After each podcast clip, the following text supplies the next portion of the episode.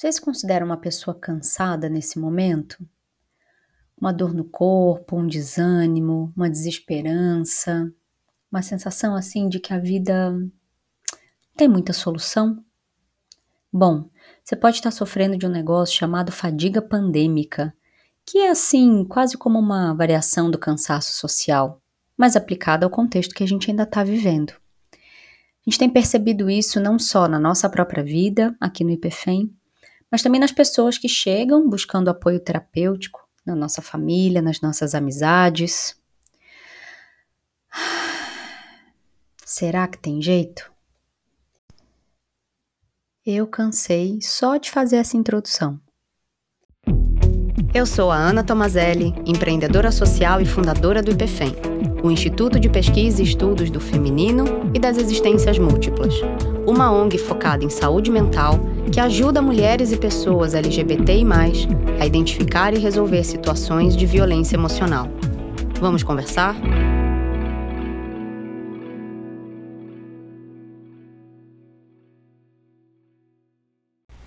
Então vamos lá.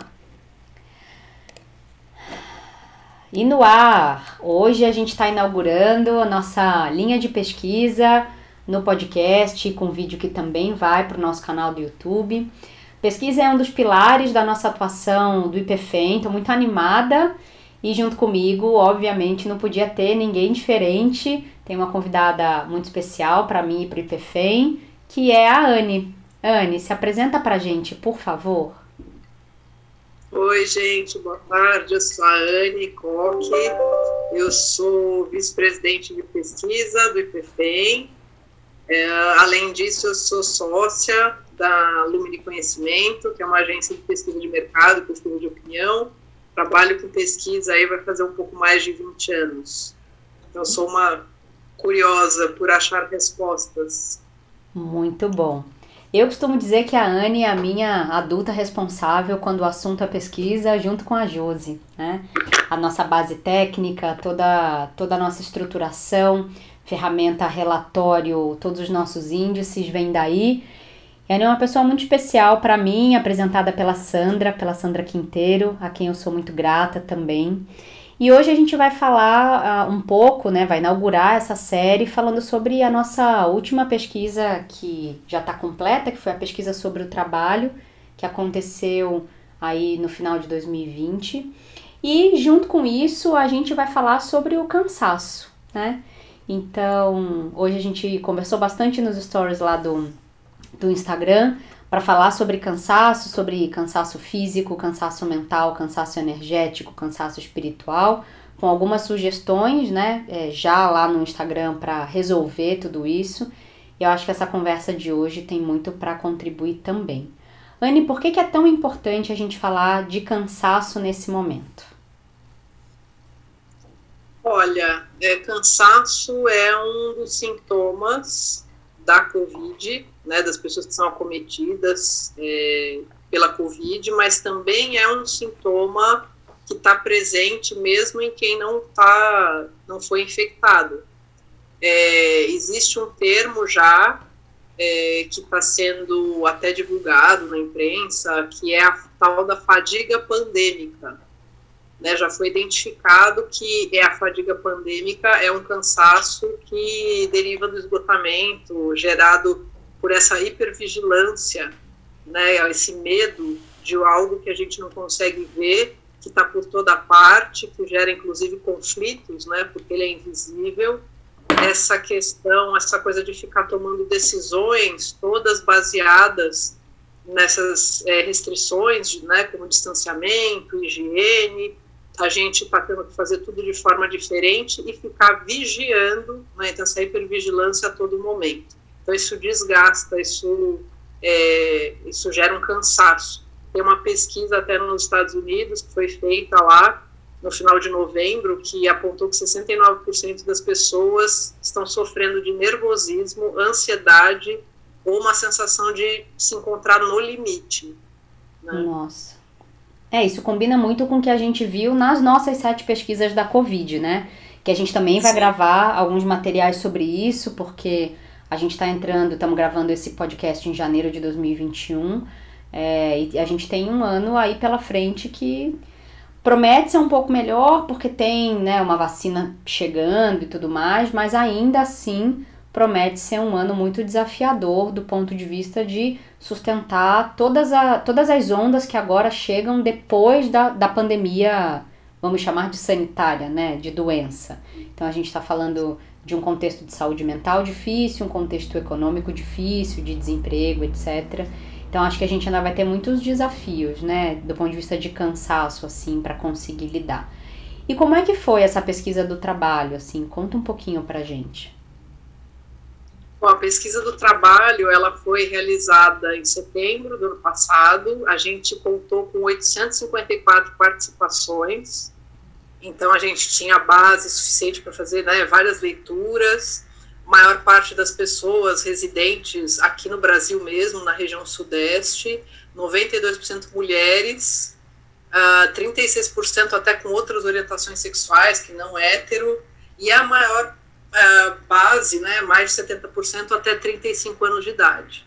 E a gente tinha alguns objetivos com essa pesquisa, que era além de, de cumprir a proposta que a gente tem no IPFEM de gerar serviço através de uma pesquisa, né, através dos resultados de uma pesquisa, como a gente gerou e está gerando, inclusive, mas a, a, principal objetivo era investigar como é, a rotina dessas pessoas de trabalho, uh, misturando isso com cuidados, né, com pessoas, com a casa, é, foram impactadas pela pandemia, como essas pessoas estão em relação à saúde mental, saúde física, comparar isso entre as pessoas que estão trabalhando nesse momento e as que não estão trabalhando e estão buscando trabalho. É, e aí quem está trabalhando também diferenciar, né, quando possível, pessoas autônomas de pessoas que estão trabalhando CLT. Então, esse era o objetivo da nossa pesquisa. Muito bom. É, foi uma, foi uma pesquisa muito incrível, assim, de fazer, não só na hora de roteirizar, né, de montar o questionário, as nossas reuniões foram muito profundas, acho como sempre, e os resultados surpreenderam muito, né, e a gente produziu uma série de conteúdos, os feedbacks foram muito bacanas e, bom, como ex-diretora de RH, é um assunto que me mobiliza demais, né? Eu amo falar sobre trabalho, acho que trabalho ocupa um espaço muito central na nossa vida, da maneira como a gente desenhou a sociedade, falando especificamente de capitalismo, né, nesse sentido, mas muito mais do que isso, como o trabalho é algo identitário, como a gente pergunta o nome, pergunta, ah, o que, e o que que você faz, né?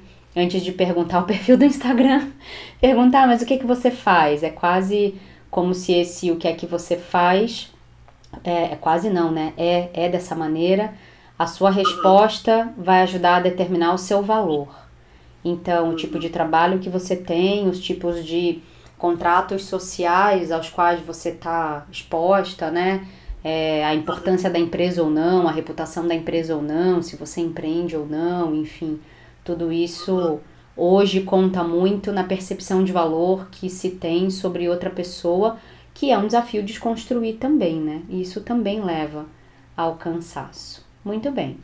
Então vamos começar com as nossas leituras e as nossas perguntas específicas para mergulhar um pouco mais nesse tema.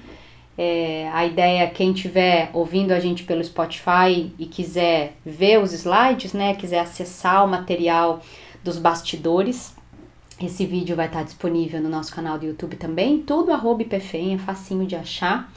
E a minha primeira pergunta é: como é que será que esse cansaço, essa falta de energia tem influenciado quem trabalha e inclusive considerando o trabalho doméstico, né? Como é que é, como é que é essa influência?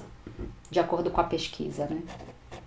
É, esse cansaço ele, ele se reflete em vários, uh, vários aspectos é, existe, né, a gente até identificou na pesquisa, desgaste nas relações, tanto nas relações pessoais, porque uma coisa vai impactando na outra, né, então desgaste no trabalho gera um desgaste nas relações pessoais e o, e o inverso também é verdadeiro, né, pessoas tendo as suas dinâmicas em casa alteradas, 24 horas ali todo mundo junto, tendo que né, arranjar espaços para trabalhar, dar conta de tudo, E aí esse cansaço também gera uma baixa produtividade, que gera uma cobrança, né, uma autocobrança, uma sobrecarga mental, é, um estresse, e isso num panorama de incerteza, de medo de perder o emprego, né, a gente está falando aí de 13 milhões de, de 14, né, já milhões de desempregados no Brasil, então essa incerteza, esse medo de perder o trabalho,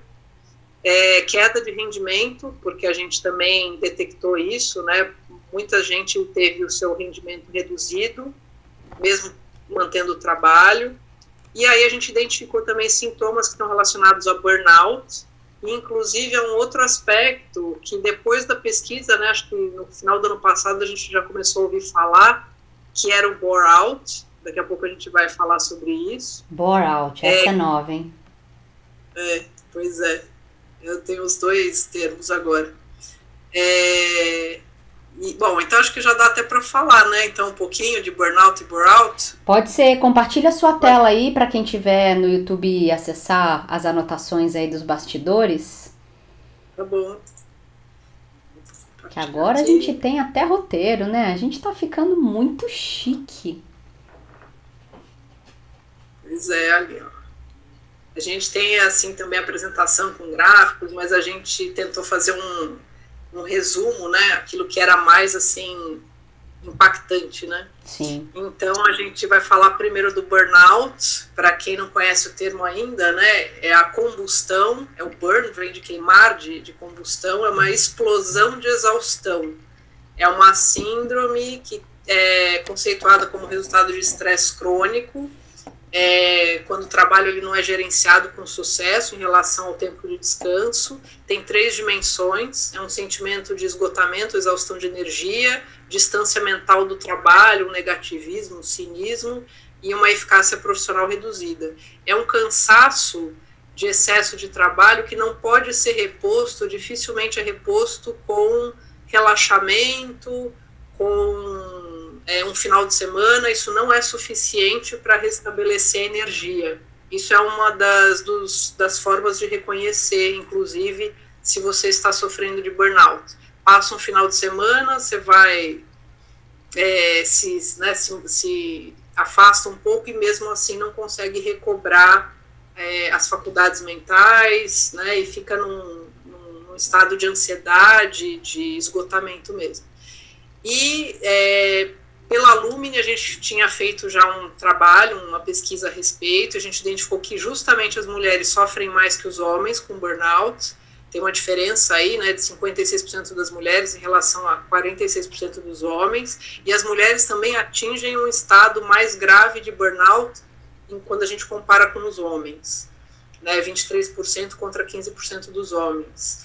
E isso a gente até consegue entender porque existe um nível de autocobrança né, nas mulheres e que enfrentam também muitas vezes um cenário competitivo dentro das empresas, precisando trabalhar mais para provar que elas realmente são capazes e que elas são tão merecedoras daquela é, posição ou daquelas atividades quanto um colega homem.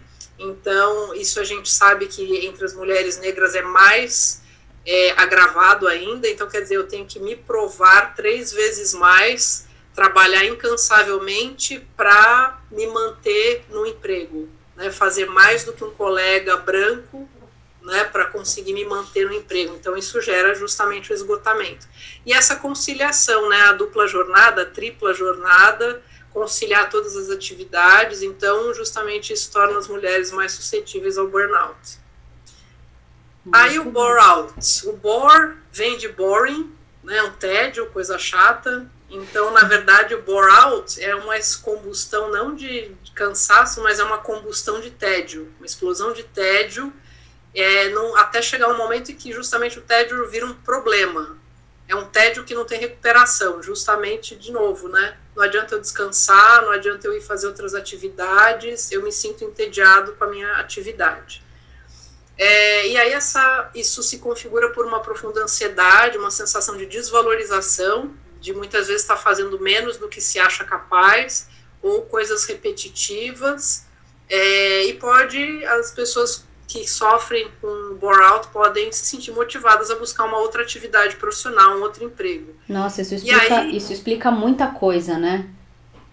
É, isso explica sim. muita coisa, assim, a quantidade que, de, de pessoas que a gente vê. E eu mesma, antes da transição de carreira, assim, né, nesse entendimento de que aquilo ali talvez não faça mais sentido, mesmo que tenha feito por muito tempo, que no meu caso é, sempre amei fazer RH, mas chegou uma hora que aquilo ali deixou de fazer sentido, né? Então, uhum. essa, essa expressão, ela é nova para mim, aprendi com você, ela explica muita coisa. É, pois é, é muito próxima do burnout, né? São duas coisas parecidas, mas o, o, o burnout é um cansaço mesmo, é um esgotamento, né?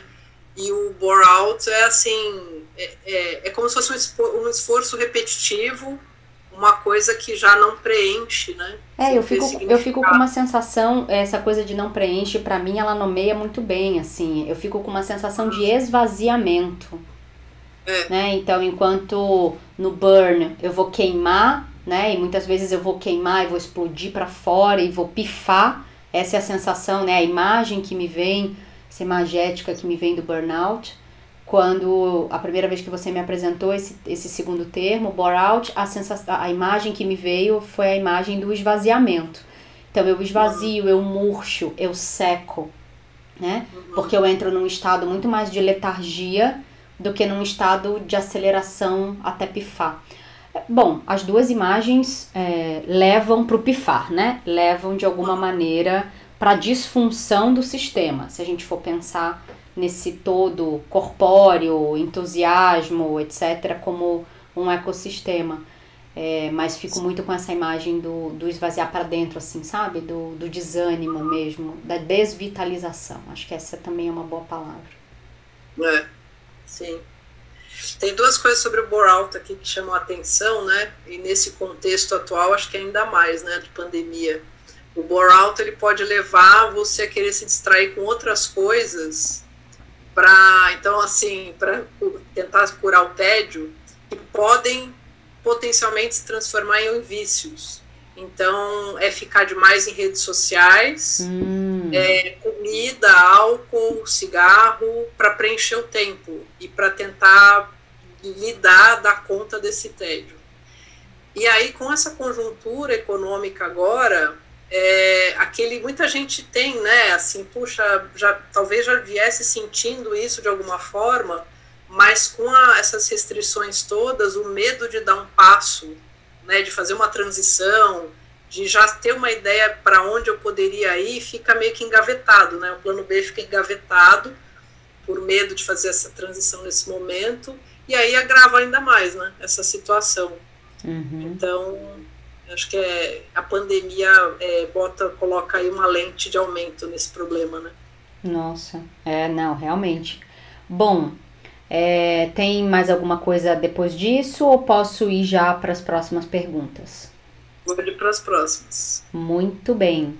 É, a gente estava falando dessa, dessa influência no trabalho, né? E o que, que a nossa pesquisa mostrou acho que é interessante a gente trazer um pouco mais dos dados para também contextualizar quem está vendo e ouvindo a gente. Tá certo. Bom, falando primeiro é, de cansaço, de falta de energia, como isso pode estar influenciando a, as pessoas que estão nesse momento trabalhando, né? A gente identificou que conflito, crise de choro, sintomas de burnout foram vivenciados pela grande maioria da amostra. Né? Então, as situações mais vividas pela, pelas pessoas que estão trabalhando nesse momento, que responderam à pesquisa, foram situações de conflito, discussão, briga, desentendimento. Quase nove em cada dez pessoas viveu, passou por isso é, na pandemia. Crise de choro sem motivo aparente, também quase nove em cada dez. Uh, situação de cansaço, tensão, que o trabalho excessivo leva a um estado de esgotamento, que você não consegue relaxar, que é o burnout, né? É, é, uma, é um resumo né, do que é o burnout. 82% passaram por essa situação. E aí, na sequência, vem alguns distúrbios de sono e distúrbios alimentares. Então, tudo está entrelaçado, né? Uma coisa vai levando a outra. Então, não conseguir comer, é, dormir, sentir insônia antes de uma reunião, de um encontro, 76% passaram por isso. Comer demais, né, descontar aí na, na comida, ou perder o apetite também antes de uma reunião, um compromisso importante, então 72% passaram por essa situação. Então, assim, são índices muito altos, né? É, é a grande maioria passou pelo menos uma vez por uma dessas situações né, durante a pandemia. É, Isso a gente registrou ano passado, né? É muita gente, né? Se a gente lembrar que 854 pessoas participaram, é, isso é bastante coisa, né? E bom, é. e faz diferença é, esse, esse cansaço? Ele tem alguma diferença das pessoas que estão trabalhando para as pessoas que não estão trabalhando? É, tem. É, quando a gente fala de quem está é, desempregado, né? Então, assim, é, tem algumas diferenças. Por exemplo, a gente identificou que quem está sem trabalho é, tem um estado de saúde mental, emocional, é, houve uma piora para 88% das pessoas que estão sem trabalho, né, e uma piora aí das renda, da renda e das finanças. Então, assim, saúde mental e saúde financeira, eu acho que é uma grande diferença, né, entre os dois grupos. Piorou mais para quem está sem trabalho, né. É, deixa eu voltar um pouquinho aqui, peraí.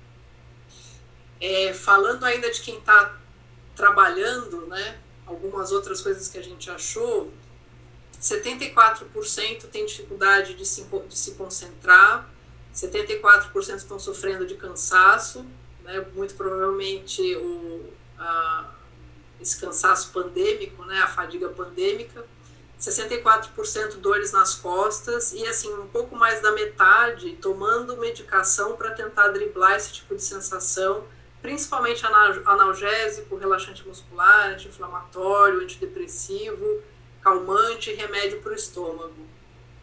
É, e mesmo trabalhando quase metade, afirmou que a renda familiar atual, né, naquela época, era menor do que a renda antes da pandemia.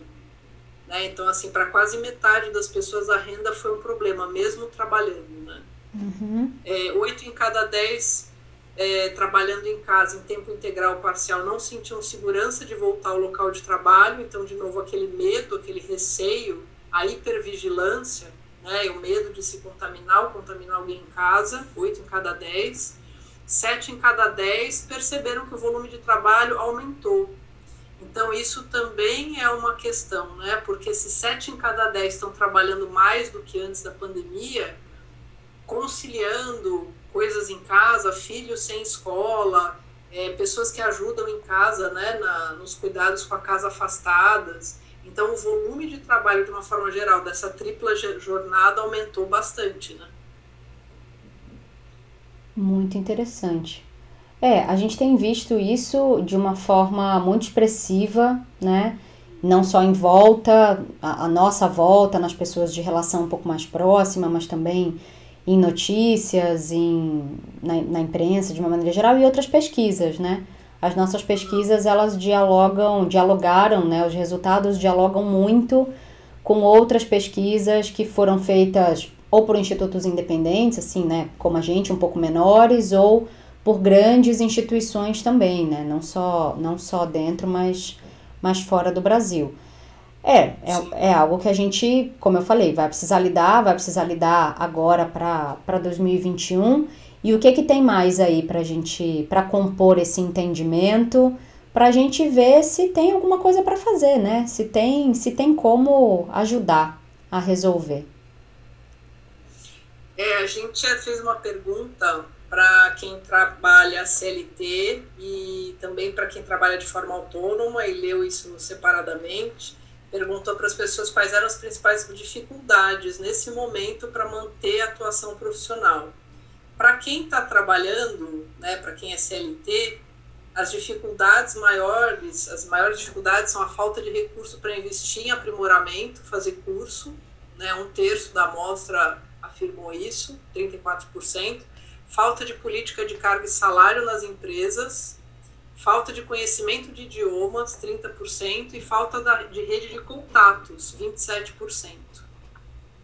E para quem trabalha de forma autônoma, é ainda mais, tem algumas dificuldades que são mais, é, apresentaram percentuais aqui bem expressivos. As maiores, né, as duas maiores, atrair cliente, fazer divulgação para atrair cliente nesse momento, 50%, administrar o tempo, também 50%, usar redes sociais para vender mais, 48%, conciliar atividades profissionais e familiares e a casa, 44%. Então, assim, a gestão do tempo e, ao mesmo tempo, se é, comunicar com potenciais clientes, né, e arranjar trabalho, e se continuar ativo, tem sido um desafio. E aí, assim, os dados entre CLT e autônomos em relação a cansaço, estresse, esgotamento mental são muito são próximos. Tem alguns momentos que você vê que é, os profissionais da, da iniciativa privada, né, são mais acometidos de alguns sintomas, mas os dados são próximos. O que chama atenção é que, onde houve uma diferença grande, é que 69% dos autônomos acreditam que o trabalho é uma fonte de renda e também de realização e satisfação, e esse contingente é bem menor entre as pessoas que trabalham como CLT, né, 45%. Então, aí você já identifica uma talvez uh, maiores riscos né, dessas pessoas que hoje trabalham CLT de se sentirem mais esgotadas porque estão vendo menos significado também no trabalho, estão se sentindo menos realizadas, tem uma conexão mais, é, mais assim, não tão forte, né, talvez a empresa ou com a atividade que elas estão realizando. Então, para elas é uma fonte de renda, ponto né? não necessariamente uma fonte de realização e de satisfação. É, acho que aqui a gente corre o risco de cair naquela conversa que eu particularmente critico algumas abordagens sobre propósito, né, propósito de vida. É como como um produto dessa pesquisa, a gente gravou, como eu comentei, uma série de conteúdos e, e muitos para pessoas que empreendem e sendo, né, acho que aqui tem duas empreendedoras já há muitos anos, mesmo que eu tenha feito a minha transição há pouco mais de dois anos, eu empreendo paralelamente, empreendia paralelamente a minha carreira já há mais de dez anos em outras frentes. E é muito interessante porque assim, essa venda do, do empreendimento, né, essa venda do, da pessoa autônoma, do profissional liberal, não importa, mas essa venda de sair do corporativo como um lugar de realização, mas sem falar sobre os perrengues, sem falar sobre as preocupações, sem falar sobre as responsabilidades, sem falar sobre o espectro de conhecimento que você precisa adquirir, porque quando você está no emprego CLT, você precisa dominar muito bem aquela sua profissão, então, se você trabalha em recursos humanos, se você trabalha em financeiro, se você trabalha em compras, se você trabalha na linha de frente, uma linha de frente fabril, talvez, caixa de supermercado, não importa, mas o seu espectro de conhecimento, ele é muito mais estreito e profundo. Quando você faz essa transição para empreender, quando você vai fazer algo seu, e eu acho que está muito expresso aí nas dificuldades dos, das pessoas autônomas, você precisa ampliar esse leque de conhecimento. Então, se você quer ser terapeuta, que é uma coisa que aparece muito para mim, né? Ah, quero ser terapeuta porque eu quero ajudar as pessoas. Eu já fico gelada, já fico né, desfalecida, infartada e começo a conversa meio por aí e trago a pessoa bastante para a realidade. Você vai precisar entender de comunicação, você vai precisar entender de comercial, você vai precisar entender um pouco de contabilidade, de financeiro, de administrativo, de agenda, quer dizer, uma série de coisas que não necessariamente o, o escopo terapêutico te dá. Né? E vejo muita gente, inclusive, sucumbindo, desistindo e se frustrando e se desanimando por conta disso, né? Muitas pessoas, inclusive, fazendo o caminho contrário. Então, se por um lado esse dado ele é bacana, porque se você escolhe algo para empreender, o lógico é que você escolha algo é, não só onde você se sinta confortável, mas que também te traga uma alegria, né? Uma coisa que você de fato se identifique. Por outro, a gente está falando de uma realidade que muitas vezes é muito mais difícil do que parece. É por isso que tem tanta gente fazendo sucesso no Instagram, ensinando a usar o Instagram. Ensinando algoritmo, ensinando rede social. É, depois do boom da fórmula de lançamento, né, do Érico Rocha, assim, várias outras pessoas, muitas mulheres, inclusive, eu sigo muitas delas, é, tentando trazer um jeito diferente também de fazer isso. De não ser desse jeito duro, baseado em escassez, em medo, enfim, que é uma coisa que a gente questiona muito. Mas acho que a primeira coisa, né, para a gente se encaminhar um pouquinho aí para a solução, acho que a primeira coisa, tanto para quem está é, em modelo de trabalho CLT, quanto para quem está em modelo de, de empreender, né, um modelo um pouco mais autônomo, é essa reconexão consigo. E aí, partindo daquela pergunta de que vida você quer ter. Isso está bem expresso lá no nosso conteúdo, que está gratuito lá na plataforma. Eu vou até, não tinha pensado nisso, mas eu vou deixar o link aqui, no, não só no canal do YouTube, mas aqui no Spotify também. É, que vida que você quer ter. Porque a vida que você quer ter, ela pode não estar tá disponível agora. Você não pode talvez virar chave agora. Mas qual é o caminho que você trilha para lá? E é a partir da vida que você quer ter que você modela os ganhos, modela quanto tempo você quer trabalhar, com o que, que você quer trabalhar, enfim, vai um caminho muito mais amplo nesse sentido, né? E quando eu olho essas esse cansaço, para mim esse cansaço também vem daí. Também vem desse esvaziamento dessa palavra péssima, né, que é o propósito, mas enfim, didaticamente funciona mas desse esvaziamento e dessa, dessa falta de perspectiva. Na psicanálise a gente fala muito sobre o desamparo, né? Diante do desamparo, é, o que é que eu sinto? Qual é a angústia que vem? E como é que eu me comporto diante do desamparo? Então acho que isso é importante também da gente levar em conta no cansaço, porque o, o, o lado de fora ele está muito árido, né? ele está muito tá muito seco, ele de, de muitas formas, né? Não só de oportunidades ou qualquer outra coisa, mas também de afeto. Por outro lado, é, tem muita gente encontrando muita oportunidade neste momento do mundo.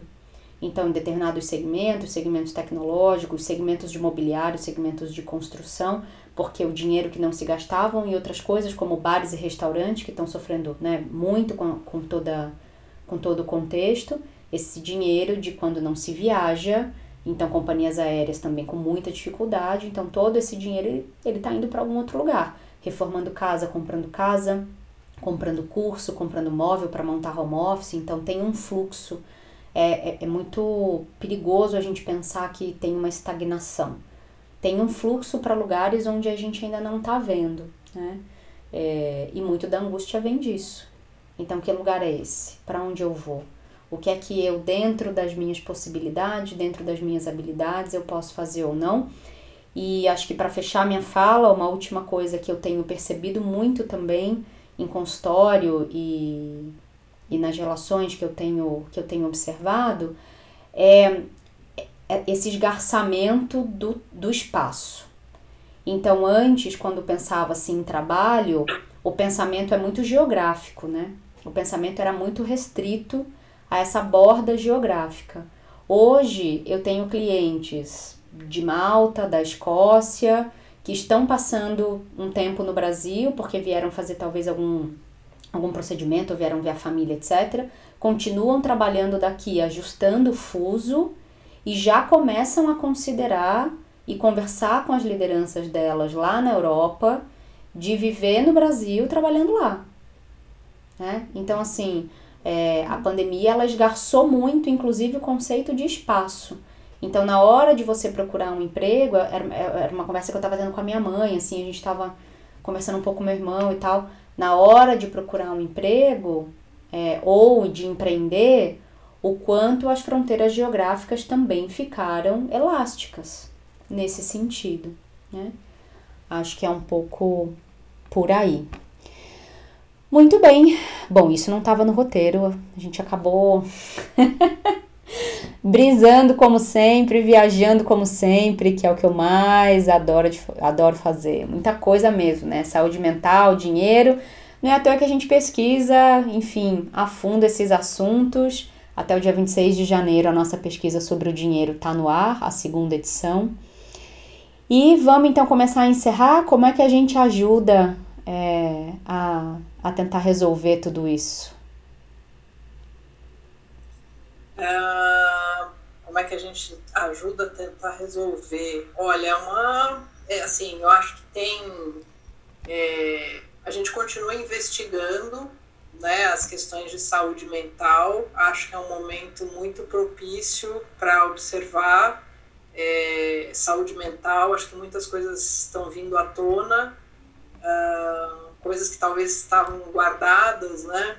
E, e, nesse momento estão vindo à tona. Então, assim, investir em autoconhecimento, investir em saúde emocional, em se perceber, né? E, e, e como lidar com esse contexto desafiador, acho que é uma é uma é um bom caminho, né? Procurar ajuda, né? É, acho que essa questão da vulnerabilidade mesmo, né? De, de todos nós estamos, né? Num momento vulnerável e, e baixar a guarda, né? Em relação a se mostrar vulnerável e pedir ajuda mesmo, né? Muito bom. É, eu acho que é isso. O que, que você é, eu tava, tava recuperando aqui, quando a gente estava conversando sobre esse roteiro, a gente anotou duas coisas, uma sugestão para saúde mental e uma sugestão para dinheiro. É, a sugestão, acho que acho que pode tirar a tela aqui. É, tá bom. É, bom, para saúde mental, vou começar pelo dinheiro, na verdade. É um link da, da Serasa que fala sobre como negociar as dívidas. Então, vou fazer um resuminho aqui e vou deixar o link também.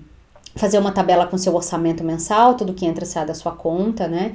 É, tem uma tabela financeira lá para ajudar, inclusive, elaborar uma lista de cortes que podem ser feitos, né, com a ajuda de toda a família, porque também não adianta uma pessoa só decidir e a família toda ser impactada ou não ajudar a cumprir.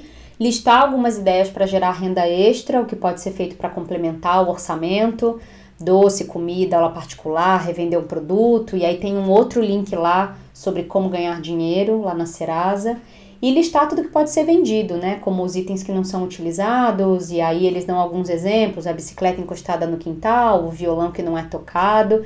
E é muito interessante quando eu li essa matéria, porque eu fui criada para não vender nada, né? A minha mãe sempre criou a gente para doar.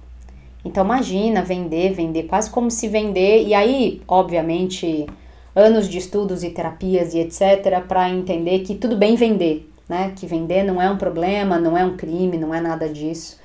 É, e aí, no fim do ano passado, em uma das grandes faxinas que, como uma boa virginiana, eu faço de tempos em tempos, eu comecei a perceber várias coisas muito em bom estado que eu nunca tinha usado, comprei em viagem da época que eu era executiva, tal, não sei o quê.